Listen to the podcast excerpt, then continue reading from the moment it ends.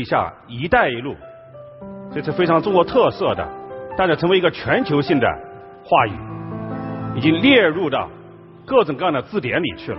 提出三周年，大家知道“一带一路”要解决世界性的难题和中国发展的难题。什么是世界发展的难题呢？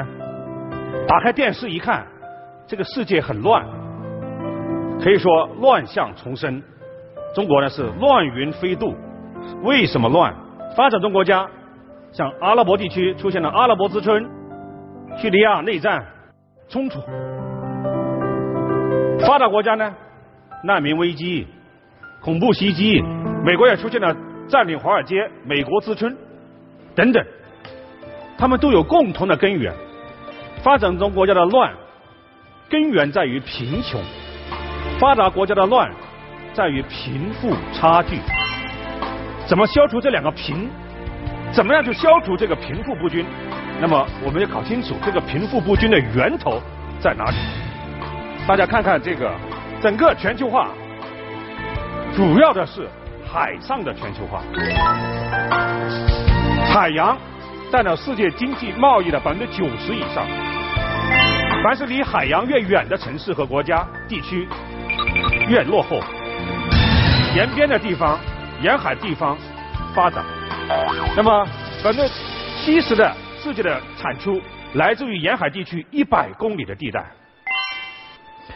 怎么样帮助内陆地区寻找海洋，帮助陆上和海上实现互联互通，才能够消除贫富发展这样一个巨大的差距？不仅是贸易，更让我们感到忧虑的是互联网。我们讲的是二十一世纪，但是呢，看看这个互联网的地图，整个世界的这个互联网在美国人的手里，十二个根服务器，九个在美国，一个在日本，一个在英国，一个都不在中国和其他的发展中国家。海底的光缆都是条条大路通向美国。大家知道，非洲和拉丁美洲之间有人员交流吧？有贸易吧？没有光缆。大量的依附于美国，你发的 email 还到美国转一圈才能到对面去，这样怎么可能摆脱贫穷落后呢？怎么可能解决这样个贫富差距的问题呢？所以今天要通，通达天下，互通有无。这中国人正在修建的从拉丁美洲到非洲之间的海底光缆，让它摆脱对美国的这样的依赖。当然，也是为了解决。中国的发展难题。二零零八年，全球金融危机爆发，发达国家买不起中国制造的产品了，中国呢形成了所谓的产能过剩、出口下滑、经济下滑的这么一个局面。怎么样去转变经济发展模式，实现中华民族的伟大复兴？必须要有新的思路。思路在哪里？那中国要从一个出口大国。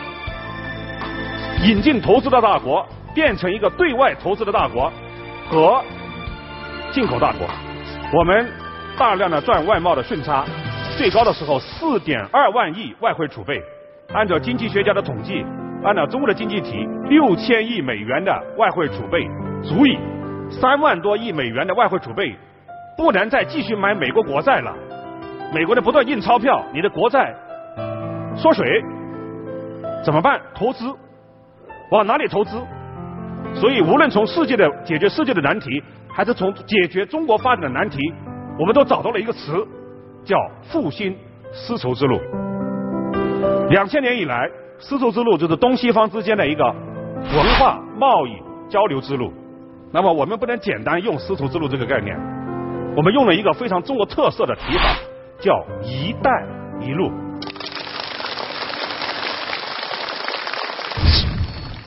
二零一三年九月七日，习近平在哈萨克斯坦纳扎尔巴耶夫大学演讲时，首次提出共建丝绸之路经济带的倡议。共同建设丝绸之路经济带，这是一项造福沿途各国人民的大事业。二零一三年十月三日。习近平在印度尼西亚国会演讲时，首次提出共同建设二十一世纪海上丝绸之路的倡议。丝绸之路经济带和二十一世纪海上丝绸之路，简称“一带一路”。倡议提出三年来，已经有一百多个国家和国际组织参与“一带一路”，三十多个沿线国家同中国签署了共建“一带一路”合作协议。以亚投行、丝路基金为代表的金融合作不断深入，一批有影响力的标志性项目逐步落地。王毅维教授认为，“一带一路”首先是共建一个连通欧亚地区的交通网络，它涵盖陆海空、天电网和油气管道。其次，沿着这些交通网络聚集相关产业，最后通过产业集聚和辐射效应，形成经济与社会综合发展的六大经济走廊。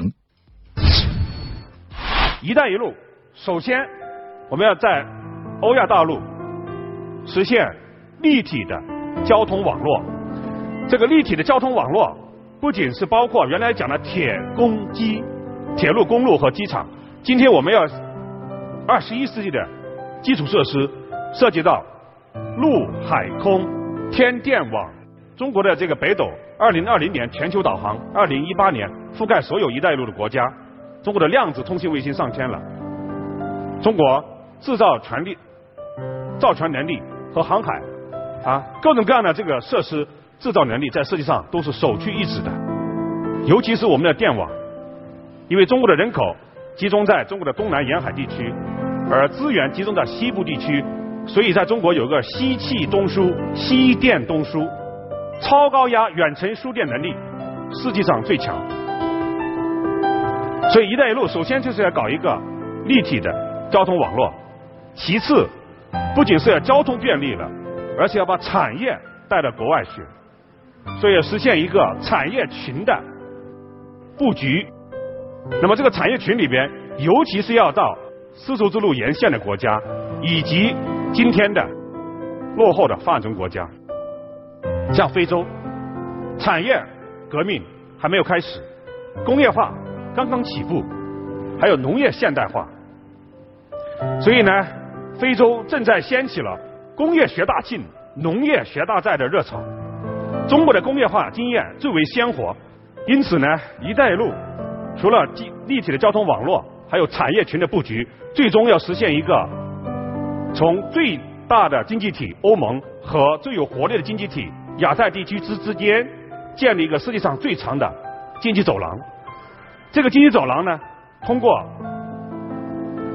中亚、俄罗斯到达了欧洲，还有西亚到达了波斯湾，到达了地中海，中国南亚中巴经济走廊到达了印度洋，让。欧亚大陆更好的整合在一起，同时让海上和陆上平衡的发展。那么有人说，为什么中国？为什么别的国家？为什么很早没有实现这样一个梦想呢？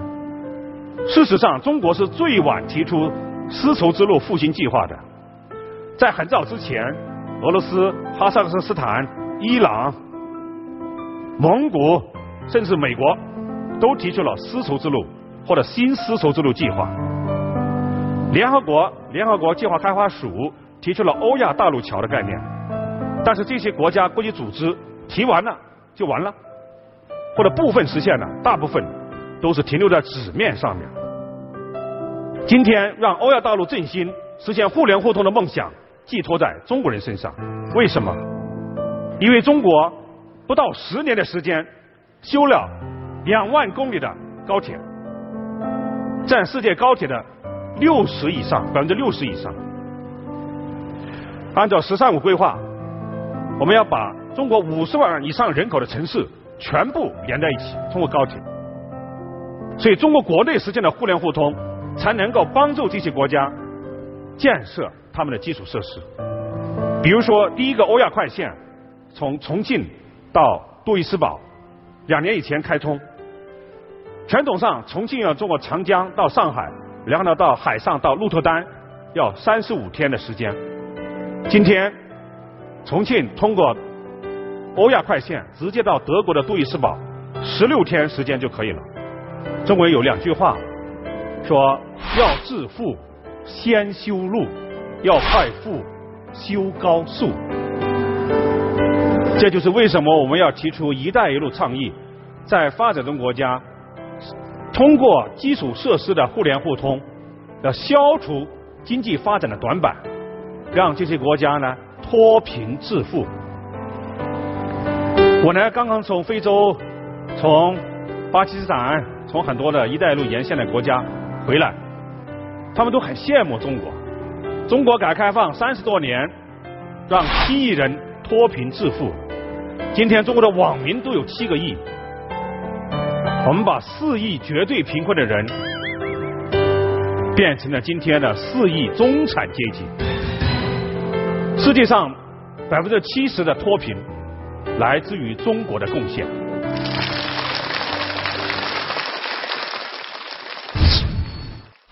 在王毅维教授看来，中国让七亿人口摆脱贫困，创造了人类历史上前所未有的奇迹。这个奇迹的原因是中国摸索出了一条符合自身国情的现代化道路。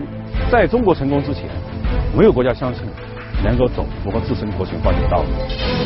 在西方之外，日本是最成功的，但是日本也走了一条啊脱亚入欧的啊道路。因为没有别的国家成功，所以西方说我的道路是唯一的道路。那么中国崛起以后，打破了这样的神话。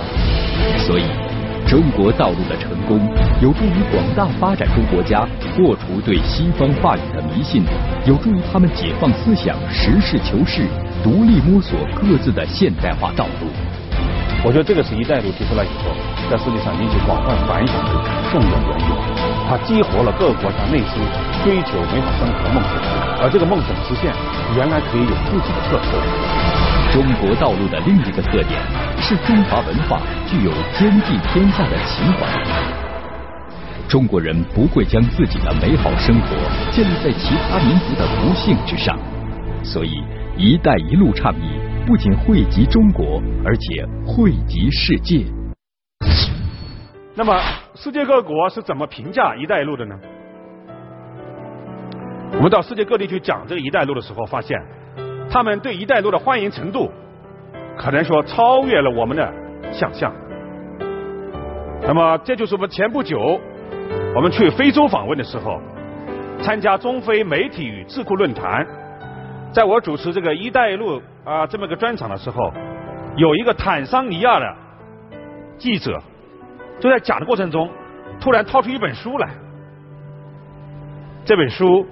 就是习近平论治国理政，他就念了一段啊，主要两个意思，就是说，习近平主席说要用钉钉子的精神搞好“一带一路”的建设。第二，治大国如烹小鲜。大家知道小鲜什么？一条小鱼啊，你在锅里边东翻翻西翻翻。肉就没了，怎么怎么做？不要瞎折腾啊！他说非洲呢，经常就是上一个政党上来推翻原来的政策，换一个政党又另起炉灶，经常这里瞎折腾。哎，要学习中国模式。那中国模式怎么说的呢？中国的模式里边，很大程度上是政府和市场双轮驱动的。